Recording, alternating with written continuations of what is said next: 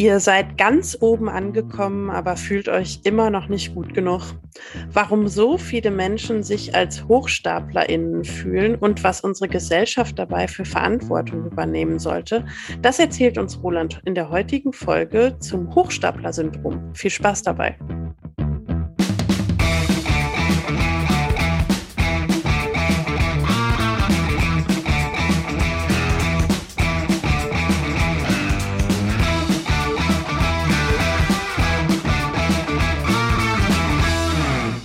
Hallo und herzlich willkommen zu Psychotrip. Schön, dass ihr wieder dabei seid auf unserer kleinen Reise durch die bunte Welt der Psychologie. Ich sage auf unserer Reise, weil ich hier nicht alleine sitze, sondern gemeinsam mit Roland. Mich kennt ihr auch schon. Ich bin Steffi und Roland hat auch ein Thema für uns heute vorbereitet. Und damit, Roland, gebe ich auch direkt an dich weiter. Welches Thema hast du heute dabei? Ja, moin. Heute reden wir über das äh, Imposter-Syndrom oder ich werde schon ab diesem Moment das ändern auf das äh, Imposter-Phänomenon, weil das ist der etwas wissenschaftlichere Name.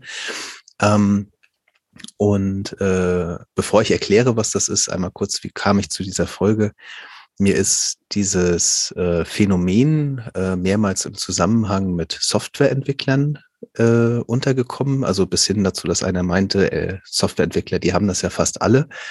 Ähm, und äh, daraufhin überlegte ich, ob es einen Zusammenhang halt mit komplexen oder anspruchsvollen Tätigkeiten gibt, weil das ist bei Softwareentwicklung halt gegeben und habe mich mal aufgemacht zu recherchieren. Und unter anderem von diesen Ergebnissen äh, möchte ich jetzt gleich mal berichten. Und bevor du das machst, erzählst du bestimmt auch noch, was ein Imposter ist. Ja, selbstverständlich tue ich das. Also, ähm, das äh, Syndrom äh, oder Phänomenon ähm, hat seinen Ursprung in einer Studie von 1978 von Clance und Imes. Ähm, die haben das auch so benannt, äh, The Imposter Phenomenon in High Achieving Women. Ähm, und äh, das ist eine Studie, die stammt aus der Psychotherapie mit über 150 Frauen. Und sie beschreiben das äh, Phänomen ähm, als Intellectual Phoniness. Das muss man, musste ich auch noch mal ein bisschen übersetzen.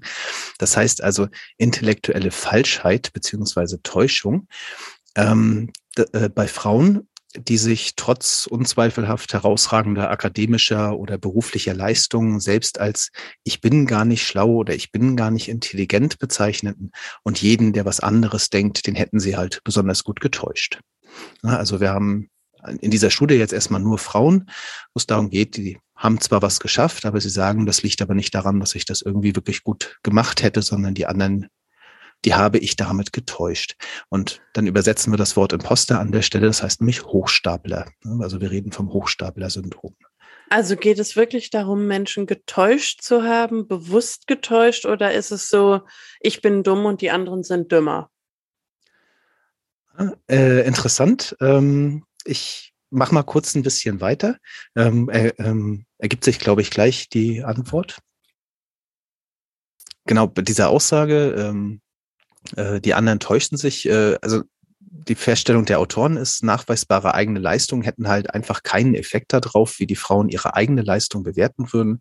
Typische Aussagen sind sowas wie, ich bin nur durch einen Fehler hier. Oder meine guten Noten waren nur Glück oder ich bin gar nicht gut genug, um hier zu sein. Es gab im Auswahlverfahren einfach einen komischen Fehler und ne, also es ist nicht die anderen sind dümmer, sondern es ist eher irgendwo eine Mischung aus Zufall und Glück und allem Möglichen. Ähm, ne, und die die Beispiele, die sie da haben, das sind Dozenten und äh, andere Akademikerinnen und Mediziner und ähnliches. Ähm, ein weiteres großes Thema da drin ist die Angst vor Entdeckung also vor dem Auffliegen. Das heißt, dass irgendjemand kommt und dann feststellt, du bist wirklich falsch hier. Ne? Also das, das ist gar nicht, du bist gar nicht qualifiziert, das zu tun, was du da gerade machst. Und das Ganze, äh, ich bin immer noch bei dieser Ursprungsstudie, ähm, das Ganze hätte als Symptome dann sowas wie generalisierte Angst, äh, mangelndes Selbstvertrauen, Depressionen und auch die Frustration, selbstgesteckte Standards zu erreichen. Und ist es bei der Angst vor Entdeckung dann auch so, dass aktiv Maßnahmen unternommen werden, die der Verschleierung dienen oder gehen die Frauen da eigentlich schon offen mit um und sagen, ich dürfte eigentlich gar nicht hier sein? Irgendwann findet ihr das alle raus.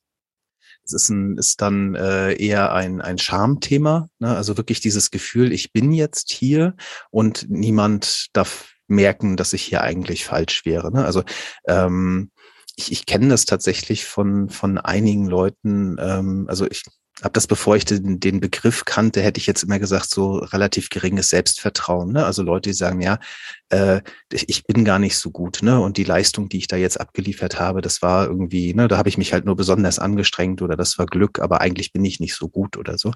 Ähm, also ich glaube, der Umgang damit ist nochmal ein separates Thema. Äh, erstmal geht es um dieses Gefühl. Ähm, und um noch die ursprüngliche Studie zu Ende zu bringen, äh, sie spekulieren dann darüber, dass das so einen Ursprung in der Familiengeschichte hätte. Also haben dann so irgendwie mehrere Thesen, wie das über die Geschwister und die Eltern irgendwie ausgelöst wird. Ähm, gehen auch kurz darauf ein, ob das bei Männern der Fall wäre. Und wir sind dann in den 70ern, da kommt es irgendwie die Aussage, ja, bei Männern wäre das wohl nur so, wenn die besonders feminin wären. Ne, ähm, genau. Äh, und haben dann noch Therapieempfehlungen drin. Also soweit erstmal diese Originalstudie. Meine Frage jetzt direkt wäre erstmal, kennst du dieses Thema? Also ist dir das schon mal irgendwo untergekommen? Ich habe mich damit jetzt nie in Tiefe beschäftigt, aber das Phänomen an sich, also dieses Hochstapler-Innen-Symptomphänomen, das habe ich durchaus mal gehört. Mhm. Okay, dann mache ich einfach mal kurz weiter, wie das dann in der Folge betrachtet wurde. Wie gesagt, das kam ja aus den 70ern. Ähm, es gibt sehr viel Literatur zu dem Thema und tatsächlich auch sehr viel populärwissenschaftliche Artikel. Ne? Also wenn man das mal googelt, gerade Impostor-Syndrom wirklich, man findet Unmengen an äh, Lebensratgeberartikeln, äh, dass da Unmengen an Menschen drunter leiden würden, was man dagegen tun kann. Ähm, also da findet man sehr viel zu und genauso findet man auch recht viel psychologische Literatur. Ähm, na, das ist ja auch so ein bisschen Fishing for Compliments, oder? Jetzt mal ganz provokativ gesagt, wenn man die ganze mhm. Zeit sagt, so gut bin ich nicht und das ganze Umfeld sagt dir doch, auf jeden Fall, bester am Platz mhm. überhaupt. Ja, das ist tatsächlich nicht so der Kern davon. Also der Kern sind wirklich Menschen, die darunter leiden an der Stelle. Ne? Also wirklich ähm, bis hin eben zu schwerwiegenden Depressionen und Angststörungen, nämlich diese Angst davor, entdeckt zu werden. Ne? Also wie gesagt, also man, man wie zitiert jetzt irgendwie. Das? man zitiert jetzt so Leute wie Michelle Obama oder so, die das auch äh, davon berichtet hätten, dass sie irgendwie solche Dings haben. Ähm, wie häufig ist das? Ist das äh, ist auch eine sehr schöne Frage. Ähm, das ist schwer zu messen, denn es ist keine offizielle Diagnose. Ne? Also sie steht in keinem psychologischen Manual. Ähm, und eine große Metastudie hat Zahlen von neun Prozent bis 82 Prozent gefunden, ähm, weil das eben von der Methode der Messung und dann von den Grenzwerten abhängt. Ne? Also wenn ich jetzt so einen Fragebogen nehme und sage irgendwie ab 30 Punkten, 40 Punkten, 50 Punkten, ähm, betrachte ich die Leute halt irgendwie als passend dazu. Ähm, also die Autoren dieser Metastudie kommen zu dem Schluss, dass es keine verlässlichen Zahlen geben kann. Ähm, Clance selbst, also die Ursprungsautorin, eine der zwei, ähm, wird später mit dem Satz zitiert, äh, sie hätte das lieber Imposter Experience nennen sollen. Also sie würde es heute nicht mehr Syndrom nennen, weil es mhm. eigentlich nahezu jeder mal erlebt. Ähm, und sie hat auch später noch eine Skala dazu entwickelt, die als eine von mehreren heute noch in Benutzung ist. Und es ist auch kein, also nach aller Studienlage auch kein weibliches Phänomen, wie Sie es damals dargestellt haben oder aus Ihrer Erfahrung halt berichtet haben. Ähm, aber es wird tatsächlich noch recht häufig als solches diskutiert und da kommen wir im weiteren Verlauf auch noch zu. Ähm, Im ersten Schritt interessiert mich erstmal der psychische Prozess, der konkret dazu führt, dass man seine offensichtlichen Erfolge, ne, also wir haben zum Beispiel zum Beispiel eine Dozentin oder eine Ärztin oder ähnliches, ähm, die ihre, ihre bisherigen Erfolge nicht erkennen oder würdigen kann. Ja, also sagt dann, funktioniert für mich nicht. Ja, also ich habe das nicht verdient hier, ich bin gar nicht so gut. Ähm, und ich würde erstmal gerne diskutieren, womit das wohl zusammenhängt.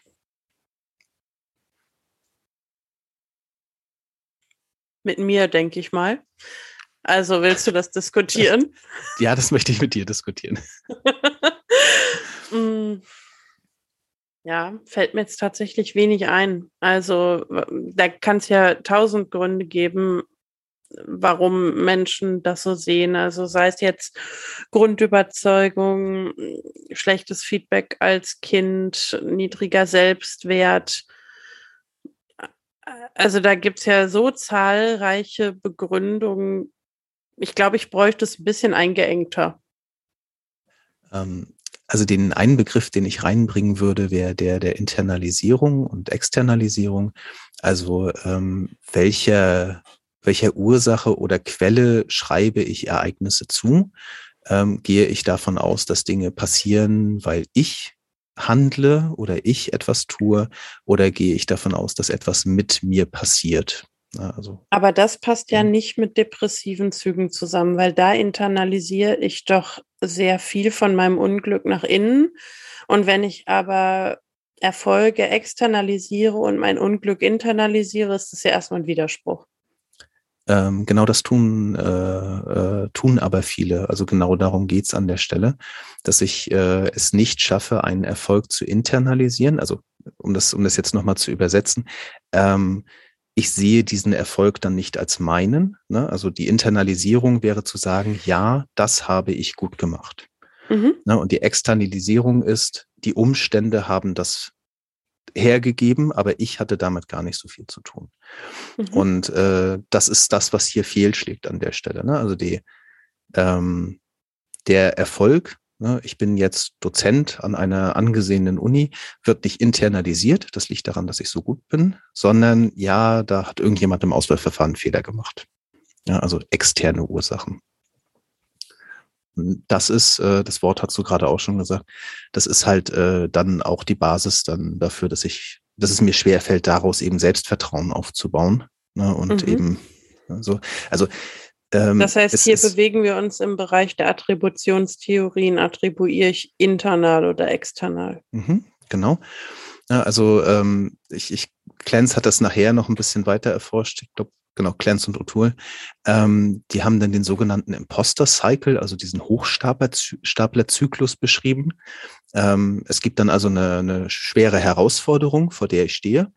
Ähm, und dann kommen Angst und Zweifel, ob ich das wohl diesmal auch schaffe oder ob das diesmal wohl wieder gut geht. Ne? Also wir sind, wie gesagt, in dieser Aussage, ich gehe davon aus, dass ich das eigentlich gar nicht kann. Ne? Und jetzt kriege ich eine schwere Herausforderung.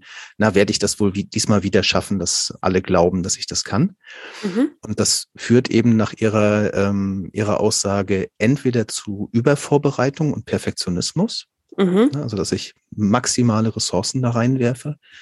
Oder zu Prokrastination, gefolgt von dann übereifriger Vorbereitung. Damit ähm, ich eine Entschuldigung habe, warum es nicht geklappt hat. Äh, ja, genau, beziehungsweise es klappt dann ja meistens, weil die Leute es eigentlich auch können, darum geht's ja. Und die Attribuierung, äh, also die Zuschreibung, warum das so ist, ist dann eben entweder auf, das war nur möglich durch die absolut perfekte Vorbereitung, und damit verstärke ich natürlich dieses Verhalten, dass ich das nächstes Mal wieder so mache. Oder im Fall der Prokrastination mit, mit dann dieser Vorbereitung, es ist eben Glück oder auch dieser extrem hohe Aufwand, den ich am Ende gemacht habe. Aber in beiden Fällen vermeide ich, dass der Erfolg meinen eigenen Fähigkeiten zugeschrieben wird, ne, sondern ich mhm. schreibe ihm eben entweder Glück oder dieser massiven Vorbereitung zu. Mhm. Also das ist, das ist so eine, eine, eine Möglichkeit, das zu beschreiben. Und ich habe dann in einer anderen Studie noch gefunden, einen Verweis zu den Begriffen Fixed, Mind, Fixed Mindset, Mindset mhm. und Growth Mindset. Äh, mhm. Sagt dir das was? Ja, kenne ich. Das wird ja häufig herangezogen, wenn man agile Trainings macht oder jetzt eigentlich in, in ziemlich vielen Business-Kontexten ist das gerade ein echtes Schlagwort. Ist immer die Frage, hast du ein Fixed oder hast du ein Growth Mindset? Also Fixed, so die Frage, ist alles fixiert, steht Intelligenz fest, kann man sich noch verändern? Und da die Antwort nein, bestimmte Größen sind gesetzt, ähm, bestimmte Fähigkeiten haben wir und da kann man nichts dran verändern. Und Growth Mindset, die Auffassung, dass wir uns alle immer weiterentwickeln können, dass Fehler als Quelle für Reflexion, für Anstoß und so weiter genutzt werden können und auch Intelligenz und Kompetenz Kompetenz und Fähigkeit veränderbar sind über die Zeit. Ja, wunderbar beschrieben. Also für mich war das tatsächlich neu. Also wir bewegen uns businessmäßig, glaube ich, nicht ganz in den gleichen Kreisen. ähm, aber genau das, was du am Ende gesagt hast, nämlich dieses Thema der, ähm, der Fehler, ähm, äh, ist gemäß der Theorie halt auch diese Angst vor Fehlern. Also je nach Mindset dieser, in dieser These ähm, wird eben in einem Fixed Mindset ein Fehler eher als bedrohlich gesehen, ne, weil ich dann meine Fähigkeiten eben irgendwie nicht, äh, nicht zeigen kann. Oder es wird eben als konstruktiver Rückschlag gesehen in dieser mhm. Äh, Wachstumsbedingung. Und damit haben wir eben wieder diese Brücke zu den Hochstapler-Verdachtsfällen. Ne? Also dieses Thema, wenn ich einen Fehler mache, ne, dann bedroht das sofort meine gesamte Karriere. Ne, das wäre auch ein guter Buchtitel, der Hochstapler-Verdachtsfall. Sehr schön. Aber ich glaube nur, wenn man auf zu lange Buchtitel steht. ähm, genau. Die, ich hätte noch, äh, noch ein zweites Thema damit, falls dir nicht hier noch was zu einfällt. Okay. Wird mir bestimmt noch viel zu einfallen, aber ich bin auch neugierig auf dein zweites Thema. Genau. Ähm, das, also meine ursprüngliche Fragestellung war, dass ich, dass ich mit mehreren Leuten geredet habe und die eben auch sagten so von sich, ja, äh, ich habe oder Entwickler haben ja typischerweise so ein dauerhaftes Imposter-Syndrom. Also sie denken die ganze Zeit, sie wären eigentlich ihrer Aufgabe nicht gewachsen. Und ich würde das erstmal auch so aus meiner kurzen Karriere als Softwareentwickler und dem, was darauf folgte, ähm, würde ich das durchaus unterschreiben. Also ein konstantes Gefühl, dass das, was ich da mache, das kann ich eigentlich gar nicht richtig. Also du würdest das Gefühl unterschreiben, nicht, dass die meisten Entwickler in ihrer Aufgabe Beides. nicht gewachsen sind. Beides tatsächlich. Ähm, also ich behaupte mal, dass man in der, in der Softwareentwicklung, ich glaube, dass es in vielen anderen Berufen auch so ist, aber das ist halt der, in dem ich mich jetzt ein bisschen auskenne. Ähm, in der Softwareentwicklung hat man eigentlich ständig Probleme vor sich, die man noch nie hatte. Ja, also es ist ständig irgendwas Neues und äh, man befindet sich in einem extrem ähm, veränderbaren Umfeld. Das heißt, eigentlich ist jedes Problem auch nicht in dem gleichen Umfeld, wie man es vorher hatte, sondern es stellt sich immer wieder eine komplett neue Situation dar. Mhm. Das heißt, äh, wir sind in einem Umfeld unterwegs, wo ich quasi jeden Tag neue Herausforderungen habe. Und absolut auch auf der Höhe der Zeit bleiben muss, mich weiterbilden muss, unter hohem Druck arbeiten muss. Wenn ich Fehler mache, dann fallen die auf, dann werden die auch, haben im Zweifel auch Konsequenzen, ne? dann funktioniert irgendwas nicht mehr, dann Zweifel habe ich irgendwie Zehntausende, Hunderttausende AnwenderInnen, die das irgendwie betrifft. Also ich, ich habe eine, wirklich eine sehr komplexe Arbeitsumgebung.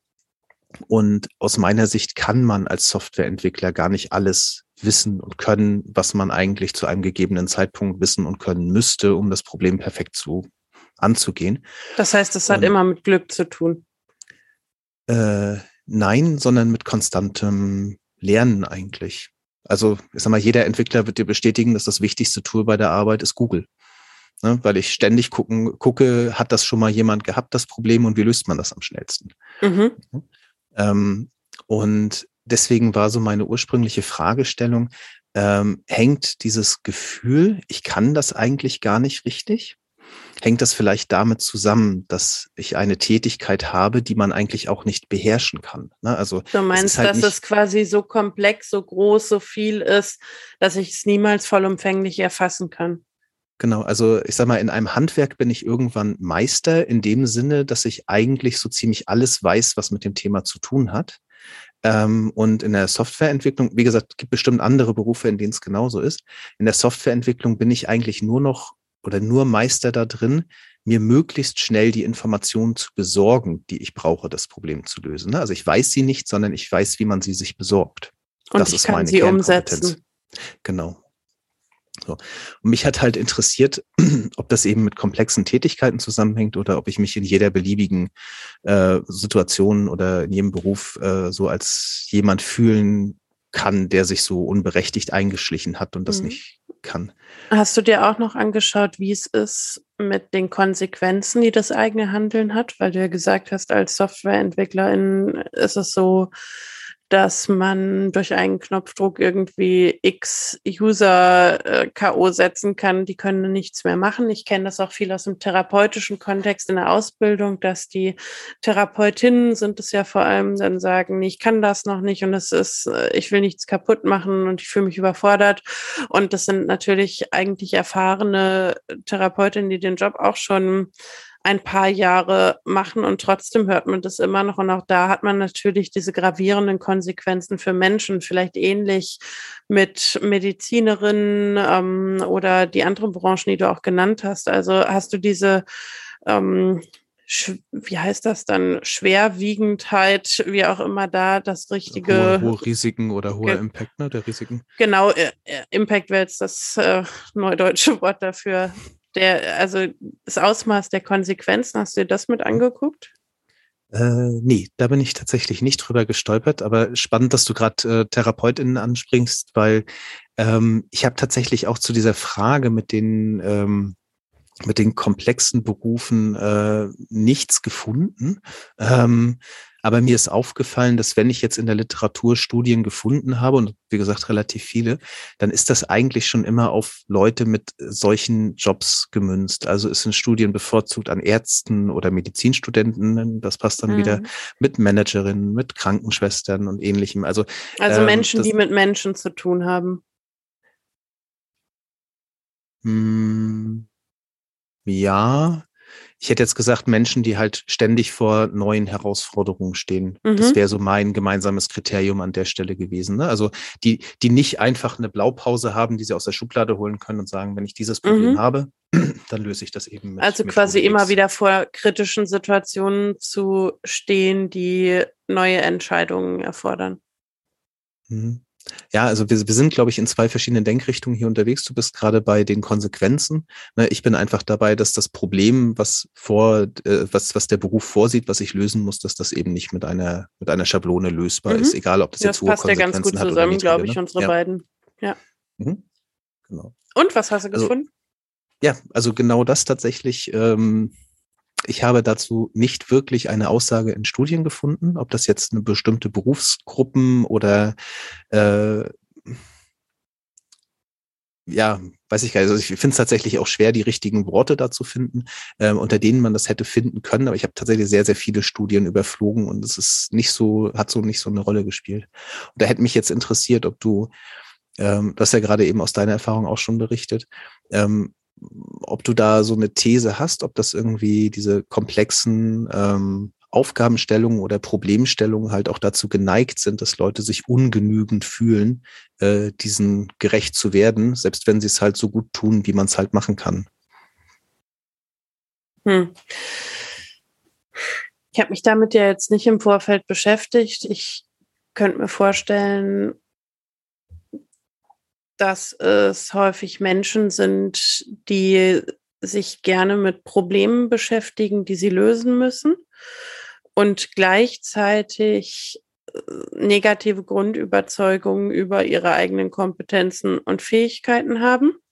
Also, dass sie sich immer wieder Situationen suchen im Außen, die tendenziell überfordern, um zu schauen, bin ich gut genug? Und darüber in der Hoffnung dann Selbstwert auch zu generieren, keinen gewinnen, weil sie unter dieser Imposter-Experience eben leiden und immer wieder denken, aber das war jetzt ein Zufall und es ist gar nicht mir zuzuschreiben, weil sie entweder so Vermeidungsverhalten zeigen oder starkes Präventions Verhalten dadurch, dass sie sich eben extrem gut vorbereiten. Ich glaube, dass es eben einen bestimmten Persönlichkeitstypen betrifft, der sich bestimmte Situationen dann auch in der Welt sucht, die von besonderer Komplexität, von neuen Herausforderungen geprägt sind und die vielleicht auch besonders schwerwiegende Konsequenzen dann haben für die Welt oder für Menschen. Also ich kenne es, wie gesagt, aber ich habe natürlich auch viel mit Menschen zu tun, die viel mit Menschen zu tun mhm. haben.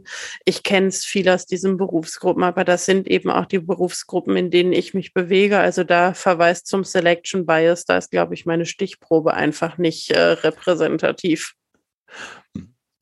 Okay, also also ich habe jetzt zumindest erstmal die, die gleiche Denkrichtung rausgehört, ne, weil du sagst auch, man, man sucht sich halt diese komplexen, diese neuartigen Themen und äh, dann habe ich halt in dem Moment vielleicht auch Persönlichkeitsanteile oder Gewohnheiten, die verhindern, dass ich das äh, meine eigene Leistung darin dann wiederum richtig würdigen kann.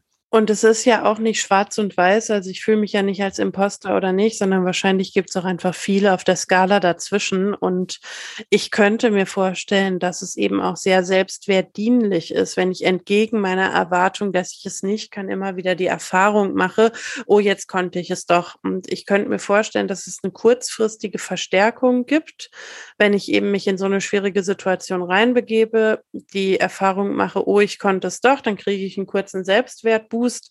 Und dann kommen dann wieder die Zweifel hinterher, die sagen, aber vielleicht war es nur Zufall oder vielleicht war es nur Glück oder vielleicht lag es im Außen. Und dann habe ich eben den Einbruch wieder hinter, muss mich wieder in so eine Situation begeben, kriege wieder den Selbstwertboost. Das reicht aber nicht, weil ich eben auf einer Grundüberzeugungsebene so starke Selbstzweifel wahrscheinlich verinnerlicht habe, dass ich nicht bereit bin, die Erfahrung in der Form zu integrieren und immer wieder die Ausnahme suche.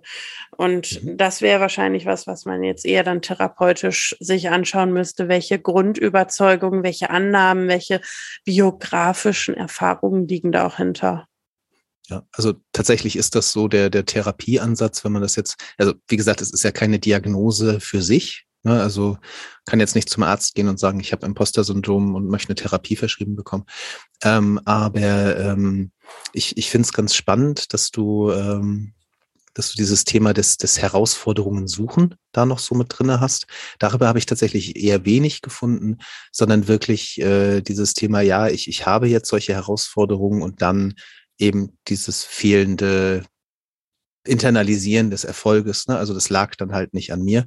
Ähm, aber es ist sehr spannend und wie gesagt, in der Therapie geht das dann auch in, in die Richtung oder ja, ich weiß nicht, zögere so halt das Therapie zu nennen. Wenn ich, wenn ich an diesem Thema arbeiten möchte, ich drücke es jetzt mal so rum aus, dann ist eben diese Standardaussagen wie, ähm, mach dir deine Erfolge bewusst und ne, arbeite irgendwo an deiner eigenen Wahrnehmung dazu. Ähm, du hast aber gerade so eine schöne Überleitung gehabt, äh, also du weißt es noch nicht, aber für mich ist das eine sehr schöne Überleitung ähm, zu einem Thema, was ich da noch mit ansprechen möchte. Ähm, weil ich bin dann irgendwann über einen Artikel gestolpert und daraus dann wieder über diverse, die äh, sehr stark äh, dahin diskutierten, dass das, ähm, ähm, dass wir hier ein, eine Art Diagnose haben oder einen Begriff, der gerne als Diagnose verwendet wird und was das für negative Folgen hat. Und äh, da würde ich gerne mit dir auch nochmal drüber reden. Ähm, also angefangen hat es mit einem Artikel im äh, Harvard Business Review, ähm, der sagte, äh, oder Überschrift äh, Stop telling women they have imposter syndrome. Ähm, und äh, es geht darum, dass die Existenz eines solchen Phänomens nicht bedeutet, dass es irgendwie als Pseudodiagnose oder Unterstellung jemand anders aufgedrückt werden darf oder sollte. Ähm, ging damit los, dass sowohl Hochstapler, Hochstapler als auch Syndrom eben problematische Worte sind, ne? also negativ beziehungsweise auch krankhaft, so dieser medizinische Unterton im Syndrom. Ähm, und das klang bei dir jetzt schon sehr häufig durch. Ähm, es ist auch eine Pathologisierung eines normalen Zustands. Nämlich, ich bin mir unsicher, ich weiß nicht, ob ich das gerade kann, was ich da habe. Ne? Du hast gesagt, die Therapeutinnen, die sagen, ich, ich will ja jetzt hier auch nichts kaputt machen, ich weiß nicht, ob ich das schon kann. Das ist ja ein völlig normaler, gesunder Zustand erstmal, dass ich meine Fähigkeiten hinterfrage, wenn ich ein Problem sehe und vor allen Dingen, wenn das dann ein gewisses Risiko hat. Mhm. Ähm, dass ich eben auch erstmal es langsam angehen lasse. Ne? Genau, wenn man ähm, sich zu hm. sicher ist, macht man ja auch viel mehr Fehler und begibt sich viel stärker in riskanteres Verhalten. Und ja. deswegen ist das eigentlich was ziemlich Gesundes und Gutes, sich auch selbst zu hinterfragen und hinterfragen zu lassen. Genau. Und ähm, also wir haben ja immer diese Komponente, ich fühle mich dann auch wie ein Schwindler, also ich fühle mich irgendwie fehl am Platze. Ähm, und da habe ich dann mehrere Artikel dazu gefunden, ich packe das mit in die Show Notes, die ähm, das auch auf ein kulturelles Problem ähm, zurückführen mit der Aussage, ähm, in diese vielleicht auch toxischen, vorurteilsbehafteten äh, äh, Kultur wird das dann als ein individuelles Problem gesehen. Ne? Sowas wie, ach, die Frau, äh, die hat ja Imposter-Syndrom. Das ist so eine Art der Diskriminierung oder es liegt auch an Rassismus oder ähnlichem. Ähm, dass das eben in Kulturen, die den Individualismus oder auch die, die ähm, das, das äh, starke Überarbeiten, ne, also Überstunden machen und etc. hervorheben, ähm, dass das dort besonders prävalent sei. Ähm, und ein ähnlicher Kommentar, der sagte, das ist irgendwie auch ein Klassenproblem. Ne? Also wenn ich jetzt in einem höheren Beruf unterwegs bin, wie zum Beispiel Mediziner, und dann aber selbst nicht aus dieser also vom Elternhaus nicht aus dieser sozialen Schicht komme, ähm, dass es dann sehr schwer ist, sich nicht als Schwindler zu fühlen, weil man hat einfach diverse Leute um sich, die ganz andere Erfahrungen haben, eine ganz andere Kultur und man fühlt sich eben fehl am Platze und das wäre eben ein ganz großer Teil davon. Mhm. Ja, das ist so der Tenor dieser Geschichten, dass eben ein Kulturphänomen ist und weniger ein persönliches Thema muss ja auch nicht entweder oder sein, sondern kann ja auch zusammenkommen. Also unser Umfeld kann ja bestimmte Reflexionen anbieten, die wir dann nehmen und in uns unsere Gedanken, Gefühle dann übertragen und integrieren und auch wieder nach außen spiegeln. Also wenn mein Umfeld mir spiegelt, ah, du kommst aus einer Arbeiterfamilie, was machst du denn eigentlich hier? Werde ich vielleicht unsicher, erscheine unsicher und kriege dann die Rückmeldung, du wirkst aber unsicher und dann kriege ich vielleicht das Gefühl, ich bin falsch hier und so kann sich das natürlich auch gegenseitig verstärken.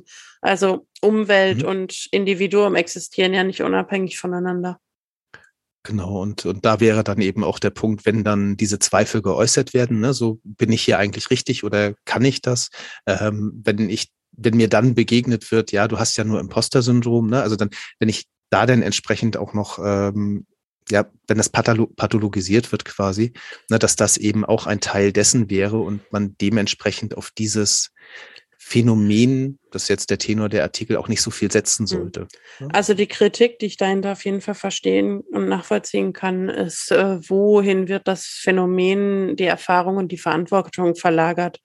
Also wird sie verlagert in das Individuum und die eigene Emotionalität und Gedankenwelt. Also ich bin zu schlecht, ich gehöre hier nicht hin. Ja, dann änder du was an dir und deinen Gedanken und deinen Gefühlen.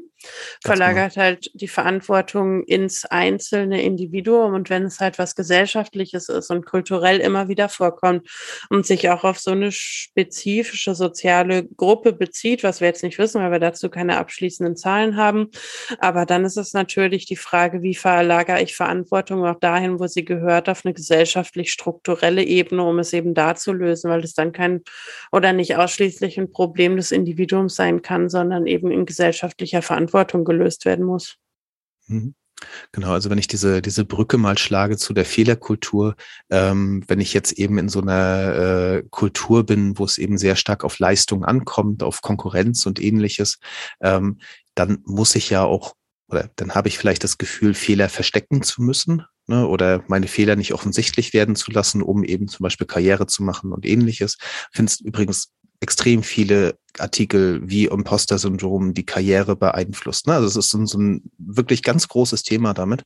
Ähm, weil man würde ja sich irgendwie damit Schwierigkeiten in der Karriere einhandeln, weil man seine Erfolge eben nicht nach außen trägt und so weiter. Genau, aber und auch das ist halt wieder die Dominanz von so einer männlich geprägten Arbeitswelt, die sehr ego-darstellungsbasiert funktioniert. Also ich komme ja aus einer Beraterwelt und in der Beraterwelt trifft man einfach auf viele Männer, die sehr gut verstehen, sich selbst zu präsentieren und darzustellen. Und da ist die Logik immer, präsentiere dich, zeig, was du kannst, zeig, was du hast. Äh, nur wenn wir es sehen, dann belohnen wir dich auch dafür. Und wenn du mit dir und deinem Selbstbild da nicht übereinstimmst und sagst, aber ich fühle das so nicht, wie grandios ich bin und dafür dann die Rückmeldung bekommst, ja, dann hast du vielleicht Imposter Experience oder was auch immer, dann hat es natürlich einen anderen Effekt, als wenn du dich in einem Umfeld bewegst, das toleriert, dass man Selbstzweifel hat, dass man unsicher ist. Also jetzt mal klischeehaft in so einem Sozialpädagog-Innenumfeld wird da wahrscheinlich anders mit umgegangen als in einem Unternehmensberater-Innenumfeld. Mhm. Genau, also ich, ich, ich weiß nicht, ob ich den, den Schritt direkt zur männlich geprägten Kultur so vollumfänglich mitgehen würde, aber dieses, dieses Thema, ich, ich habe irgendwie so eine, so eine, ich nenne es jetzt mal Ellenbogenkultur, ne, oder sehr stark individualisierte Kultur gegenüber einer Gruppenkultur, wo es eben auch äh, in Ordnung ist, Fehler zu machen, wo man gemeinsames Lernen und solche Themen hat. Ähm, ich glaube, da wird man tatsächlich auch solche Phänomene deutlich anders behandeln ne, als eben dort, wo ich keine Schwäche zeigen darf, wo es eben darauf ankommt, dass ich äh, möglichst selbst glänze. Ja, genau, also diesen Aspekt wollte ich da gerne auch nochmal mit reinbringen ähm, und wäre damit eigentlich auch am Ende meines Stoffes. Das heißt, äh, ich würde dich dann einmal fragen, was nimmst du denn aus der heutigen Folge mit? Ich habe natürlich parallel schon angefangen, zu äh, darüber nachzudenken, weil ich ja geahnt habe, dass die Frage kommt. Ich nehme auf jeden Fall den Begriff der Imposter Experience mit und dass ich es heute so benennen würde. Das finde ich einen sehr charmanten Ausdruck, weil es das Ganze normalisiert, anstatt zu pathologisieren. Also den Begriff werde ich vermutlich häufiger benutzen, wenn ich darüber spreche zukünftig.